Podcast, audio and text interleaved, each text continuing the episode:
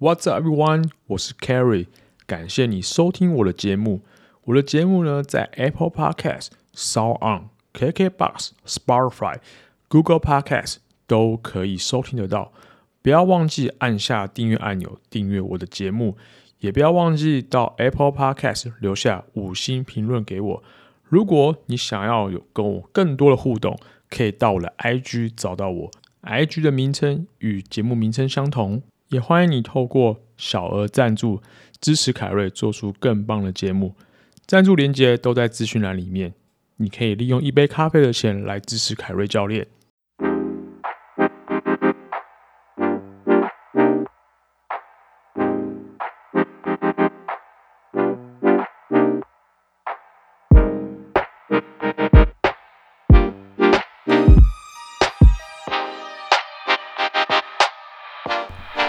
欢迎回到 Kerry Kerry 凯瑞教练 Podcast，我是 Kerry。今天的第五十一集就由我一个人来 hold 住全场啦。上个礼拜应该说上上礼拜才对，就是呃二月底的时候呢，我完成了我第三次的 StrongFirst Level One 助教工作。那其实这一次蛮累人的，为什么会累呢？因为呃我们每一次去担任助教的时候，都要在呃测验一次，就是。重新测你 Level One 的东西，那官方也是想要确保你是不是有在就是继续训练，所以有个测验的的项目这样子。那理论上就是我们都会在正式课程前的那个 meeting 的时候呢，都会测验。不过那时候因为一些状况，然后我们换了时间测验，所以换成是课程第一天的中午。对，测试的那个项目时间呢，变成就是礼拜六，就是课程第一天的中午，然后呃，而且是在吃饭的时间 测，所以我们那时候是还没去吃午餐的时候就先测验，那其实真的是蛮累，加上我前一天其实到饭店没有睡得很好，然后隔天又要非常早起床，所以状况并不是非常好，所以在测验之前就就赶快吃一些东西，然后开始测验。所以那个体力的消耗上呢，跟过去以往都会有些不一样，对，那就会感觉到身体有点累累的。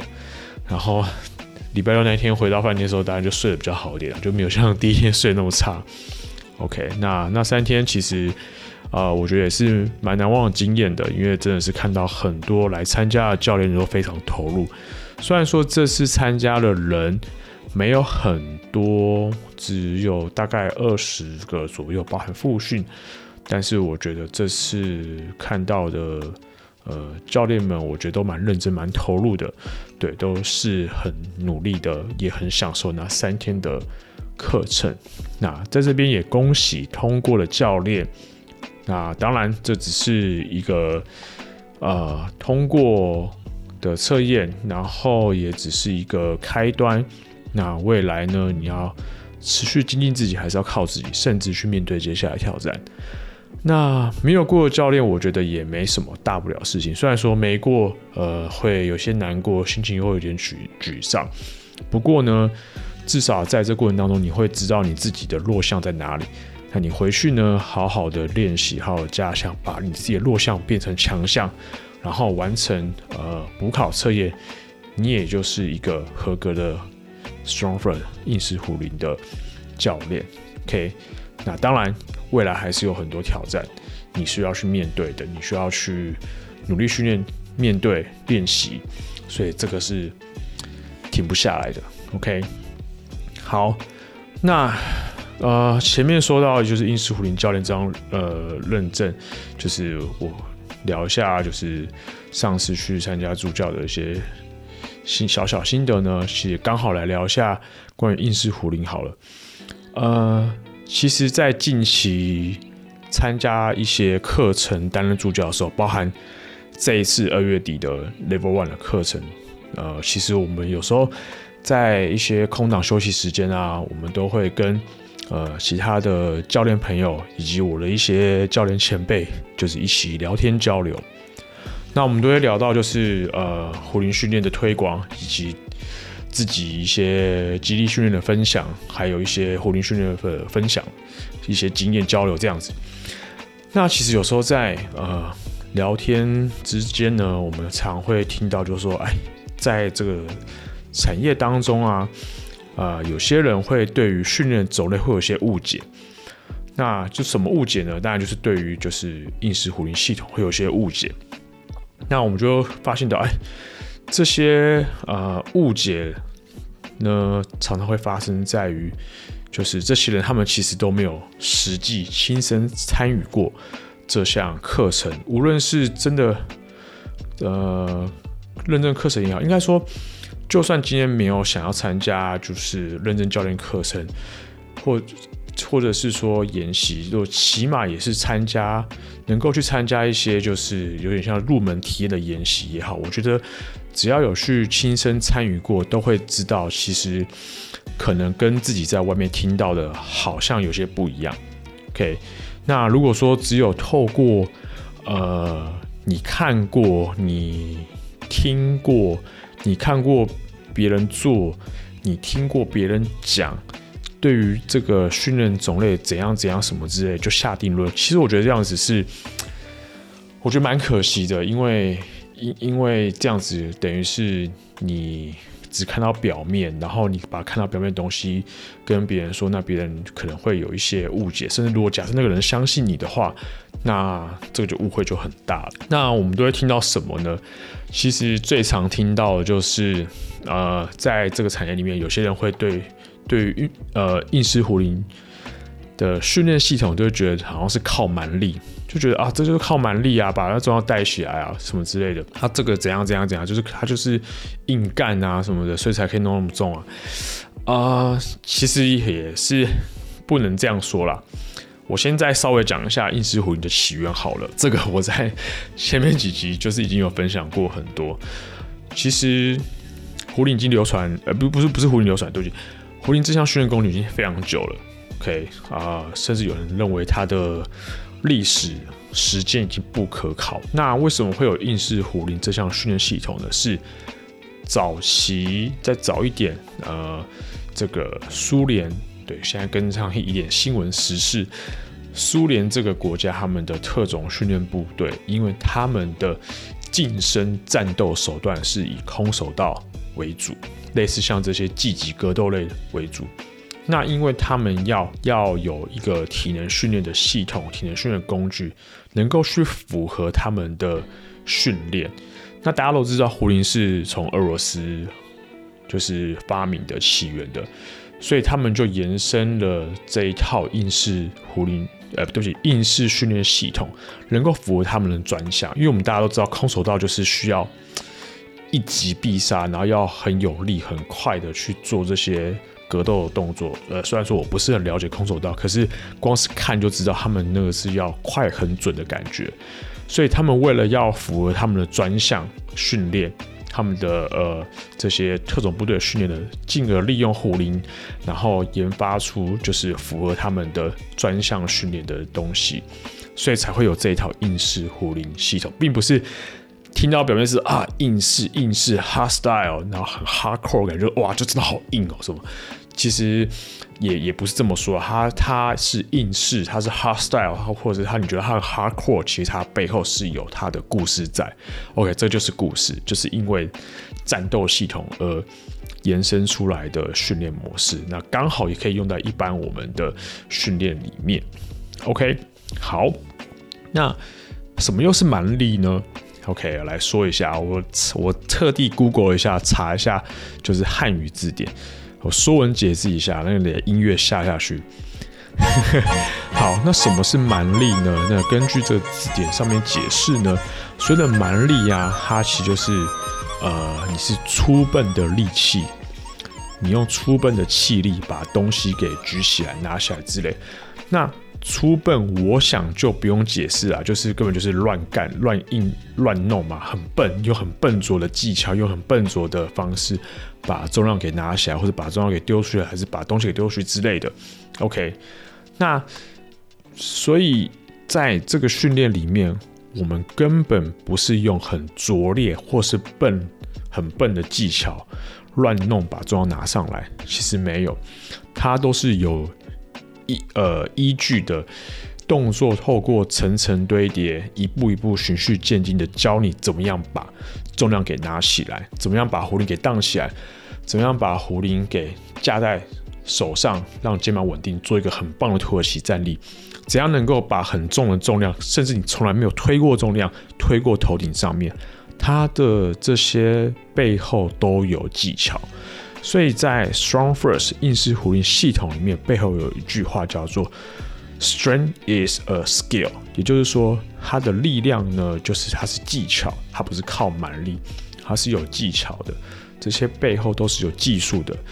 如果你说这都靠蛮力的话，那我真的也想不出哪一个训练是真的都靠蛮力。你看健力有靠蛮力吗？没有，他们是在良好身体的位置设定之下。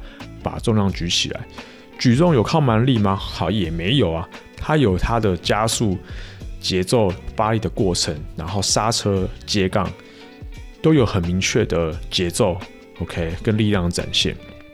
那一般我们看到训练，OK，健美训练也好，还是一般重量训练也好，你真的有说有人用硬干乱蛮力乱拉起来吗？啊，有啦，你可能在经常看到有些不会练的人，他可能就乱练。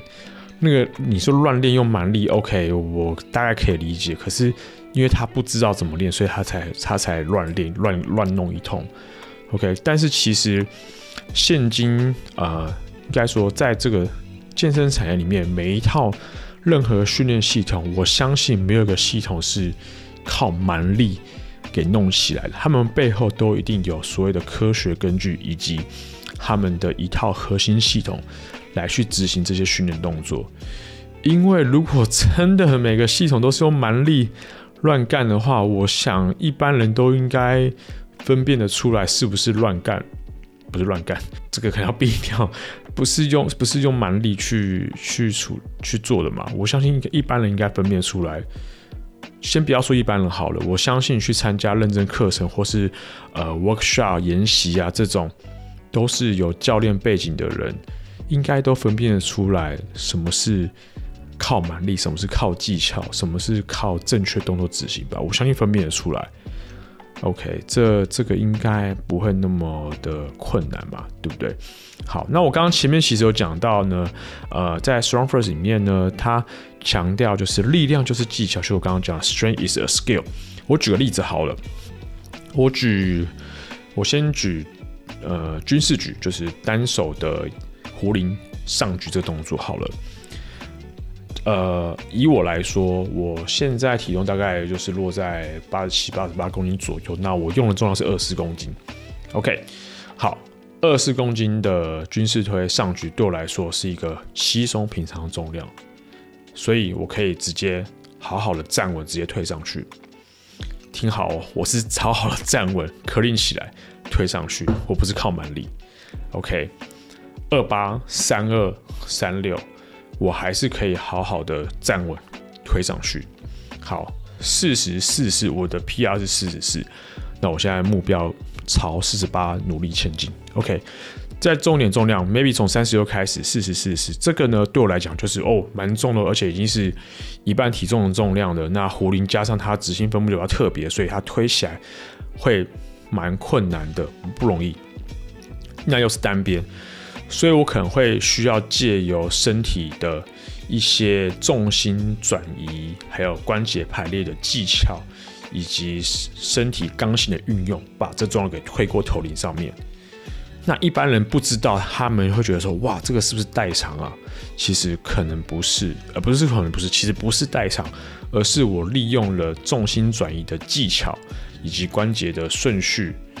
排列的顺序，还有我本身有的肌力跟身体的刚性，我把重量给推上去。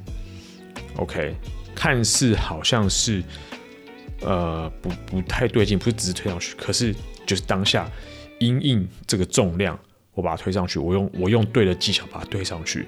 但这不是常态，这只是因为我要推这个重量，那我用好呃符合这个情境的方式，在身体不受伤的状况之下。我把重量推上去，那如果是用蛮力乱推的话，那可能就真的是歪勾起床，甚至可能壶铃都推不上去，然后掉下来，有可能。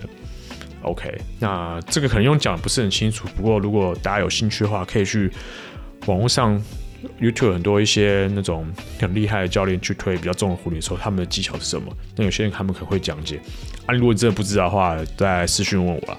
OK，这个可能我一时呃在这个节目用讲讲的可能没有办法理解，但是我刚刚想表达就是这样子。OK，好，那在抓举。呃，因为抓举它在壶铃动作里面算是一个蛮高阶的的动作。那你可能一开始像我，如果我抓二十二十四很轻松，没有问题。可是我抓重的时候呢，我可能因为转速比较快，我可能需要发力比较大，那我技巧就会改变一些些，甚至。呃，我的身体的呃位置都会有些改变，可能但是可能看不出来。但是因为今天有机会去抓比较重的的重量的时候呢，我就得去因应做一些位上改变，比如说手过头的位置，如果我太直的话，那我重心就会往后跑，所以我需要稍微往前移动一点点。那我可能呃我的那个下肢的位置，就是我下半身位置，我臀跟膝盖位置可能就有点不一样，可能臀位就不会。稍微那么的高，可能会稍微低一点点，因为重量比较重，我可能需要我的大腿前侧多帮一些忙。OK，所以刚刚说了这么多一些呃技巧部分，其实就是在说，其实做这些动作并不是靠蛮力给弄上去，而是我依循了基基本的动作原则架构，再做一些变化去符合我的需求，我把动作做完。OK，抓举很明显嘛，就是跳下下半身力量，swing 的技巧，发力的技巧，棒抱上去，一口气到过顶过头上面。那后面的部分就是抓举本身的技巧的运用，所以不是真的用手乱干，也不是。OK，即使今天真的做五分钟一百下，我们也不是这样子做，因为如果都是用手乱弄的话，我早就可能做不到二十下或做不到五十下，我就已经，我就就身体就是手就已经累了，就已经做不完。OK。所以，力量就是技巧，对，就是这样子。我觉得其实这个这句话 “strength is a skill”，我觉得并不是只是单纯用在壶铃上面。其实我觉得用在任何的训练模式上面都都都适用，特别是力量型的训练上面，杠铃肌力训练、大负重肌力训练、建立型的训练、举重训练，其实都是一样。对，因为如果真的是靠蛮力的话，我想。也很难真的做得起来吧？OK，甚至就算做起来，可能身体都早就受伤了。OK，那关于这样子的呃误解呢，老实说我也很习惯了啦。因为我从我以前开始接触胡林训练，就是还没有呃接触正统的硬式壶铃训练系统的时候，在过去以前在乾隆家开始接触壶铃训练的时候，呃，我们那时候也有认证课程，其实那时候。内容早就有被人家误会说，哇，很糙很硬，然后觉得就这个就只是超体能而已，然后怎样怎样怎样什么的，然后很累啊，不好通过啊，然后怎样怎么的，以前早就被说到烂掉了啦，然后我们也是稀松为常啊，其实这根本不是这样嘛，啊，你就是真的要实际来参与过，起码上个体验课程之类的，你就会知道说，啊，原来其实不是这么一回事。那当然最好啊，最好就是说。你这个实际亲身体验这个训练带给你的益处，你就会知道它背后到底是呃这个训练概念核心价值是长什么样子。对，所以有时候眼见不一定为凭嘛，对不对？耳听也不一定为真。OK，我觉得这是很棒的一句话。好，那另外一个算是呃。有时候跟一些训练爱好者、跟朋友之间也会常聊到，就是特殊杠的部分。有时候大家可能有些人就是因为现在其实怎么讲，现在的呃，就我看的观察，现在呢在肌力训练上面呢，已经不像几年前我刚开始接触那样子，认为只有在做杠铃传统直杠才叫做肌力训练。其实肌力训练已经非常的多样化、多元化，就像那个 Choker 的 Podcast 常说的多元强壮，怪兽老师也在，也是何老师他也是在讲这个多元强壮。OK，这是孙山他们想要办大力士比赛，他们是就是想要去推广多元强这种东西。其实力量训练、肌训早就并不是单单只有所谓的直杠这个工具而已，而是现在已经衍生出很多呃相对应的工具，能够去发展你身体的整体力量。OK，那特殊杠算是这几年也蛮常被讨论的。特殊杠有些人认为说啊。用特殊杠做深蹲啊，你可以蹲两百啊。用特殊杠做啊，你就作弊啊，你这样犯规作弊。呃，我觉得话也不是这么说啦，因为其实特殊杠它有它的目的在。OK，特殊杠其实呢，它是因为一些特殊的状况，亦或者是特殊的需求而去开发，而去研发出的的训练工具，这个杠铃。OK，像我们最常见的。Safety bar 安全杠，或是长寿杠，还有呃那个瑞士杠，就是那个 Swiss bar，有人叫 Football bar，就是卧推用那种，然后是有那个握把有很多种，然后是直的，然后还有滚木桶杠，然后还有那个像我那个长寿杠，我的朋友他设计的喇牙杠，或者是还有呃那个叫什么弯杠啊，就是杠的弯弯的杠，然后还有那个。胖把手的粗杠也是，就是一些特殊，就是它跟呃标准杠铃健力比赛用的杠铃跟举重比赛用的杠铃的规格是不一样的，然后是有特殊角度设计的。对，那那个通常我们就把它称为特殊杠。哦，六角杠也是，Tri Bar 那个六角杠菱形杠它也是特殊杠。那呃，他们的设计目的其实就是有时候他们是因一些特殊的。呃，目标需求而去做设计，OK。那传统杠铃呢？它因为毕竟时间久，它是被标准化时间最久的一项工具，因为毕竟它就是呃比赛的标准规格嘛，无论是建立还是举重，他们都有标准规格，所以这个毕竟呃在这个健身产业，它已经算是。很久了，已经很长一段时间，所以大家会认定说，OK，就是这个东西。对，那个第一个印象就是，OK，认定这个、这个就是要练力量训练的工具，首选。OK，那当然，传统杠铃呢有它的优缺点。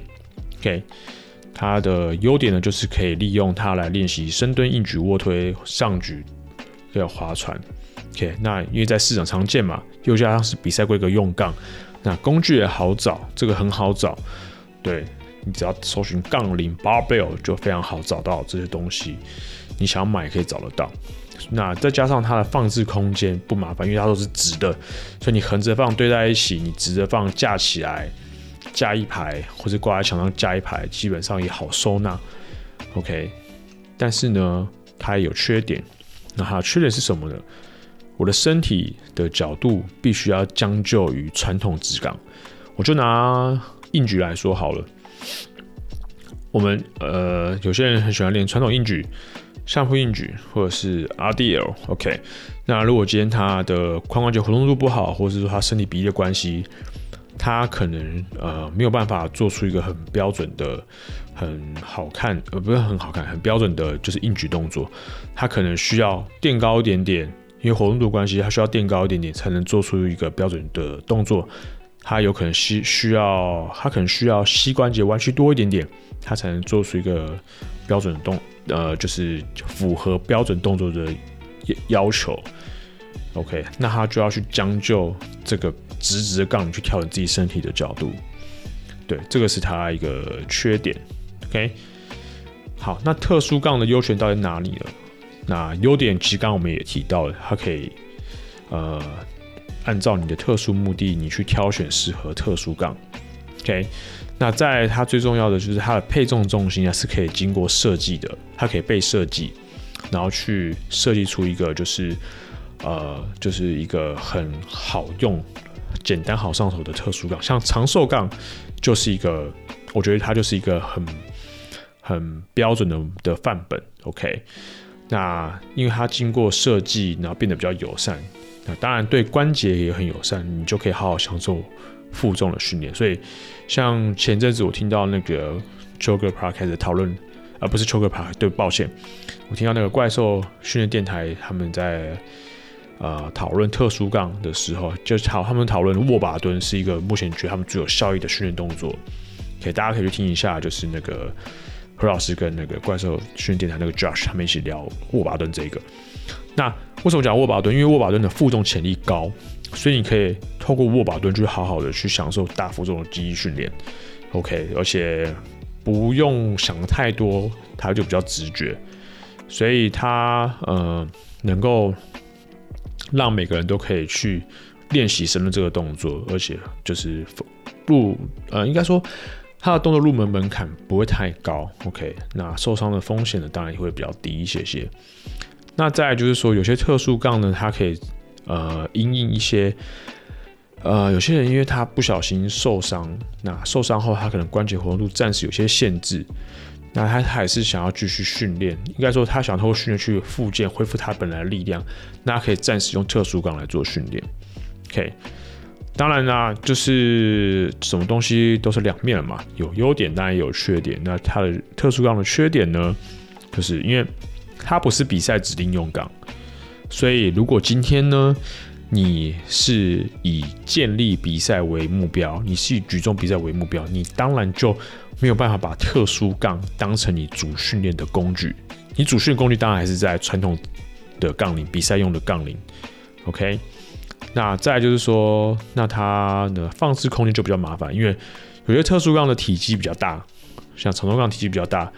有些像六角杠体积也比较大，那或是像其他滚木桶的体积比较大，所以他们放置收纳呢就会有些困难。对，有些可能会有点占空间，你必须要设计一个空间才能好好把它放置它们。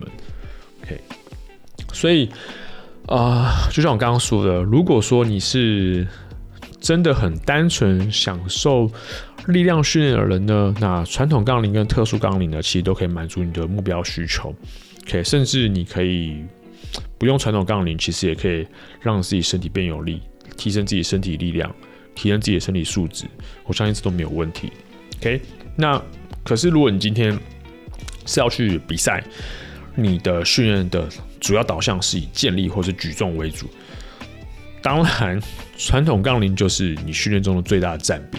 OK，因为你最后比赛的时候你是要用它嘛，所以当然你是要练它比较多。当然不是说你的。呃，训练内容不能用这些特殊杠，并不是，你可以自己设计自己的训练周期，什么时候用传统杠铃，那什么时候可以用特殊杠去做一些呃加强的训练等等之类，其实这些都 OK。你只要课表规划得当，那知道自己呃需求目标什么，你都可以把这些工具给放进去。壶铃也可以啊，对不对？对嘛？壶铃也可以嘛，对不对？好啊，那总之呢，就是像我刚刚前面说的，有时候，有些东西啊，你眼睛看到的不一定是真的，你耳朵听到也不一定是真的。只要你真的实际去参与过、去接触过、去了解过，你就会知道它这些东西背后的为什么。呃，我实在是不建议。大家只是看了、听了，然后就认定说，哦，他就是这样、这样、这样，他就是这样、这样、这样。OK，呃，自己当教练也将近十年了，我自己也看了一些一些训练系统的演进，但有时候觉得蛮可惜的是，这种既有的一些观念跟刻板印象居然还有。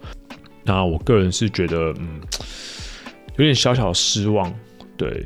不过，这也许就是啊、每个教练要努力的地方，就是要把正确的东西就传递给别人。那在传递之前呢，一定要好好去了解这项东西背后的为什么，而不是真的是哦看到然后听到人家这样讲啊，他就怎样怎样怎样什么之类的。对啊，好啊，那我们今天这一集短短的闲聊就来到这边，不知不觉我也录了快半个小时。OK，接下来我呢，我还有规划一些，就是呃访谈，还有未来还会把我的共同主持人给 给叫回来，一起来聊天。对，那我们就请大家期待了。好，那节目的最后呢，也请大家不要忘记订阅我的频道，不是订阅我的频道啦，那个订阅我的 Podcast，然后呢，在 Apple Podcast 五星留言给我。那如果你们有什么任何问题的话，都可以透过 IG 私讯找到我。或者是你也透过五星留言来问我一些问题，没有问题。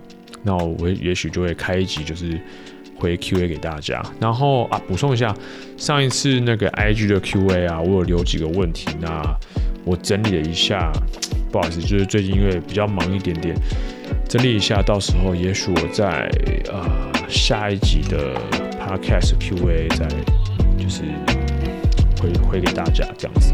OK，好了，那我们就下期见喽，拜啦。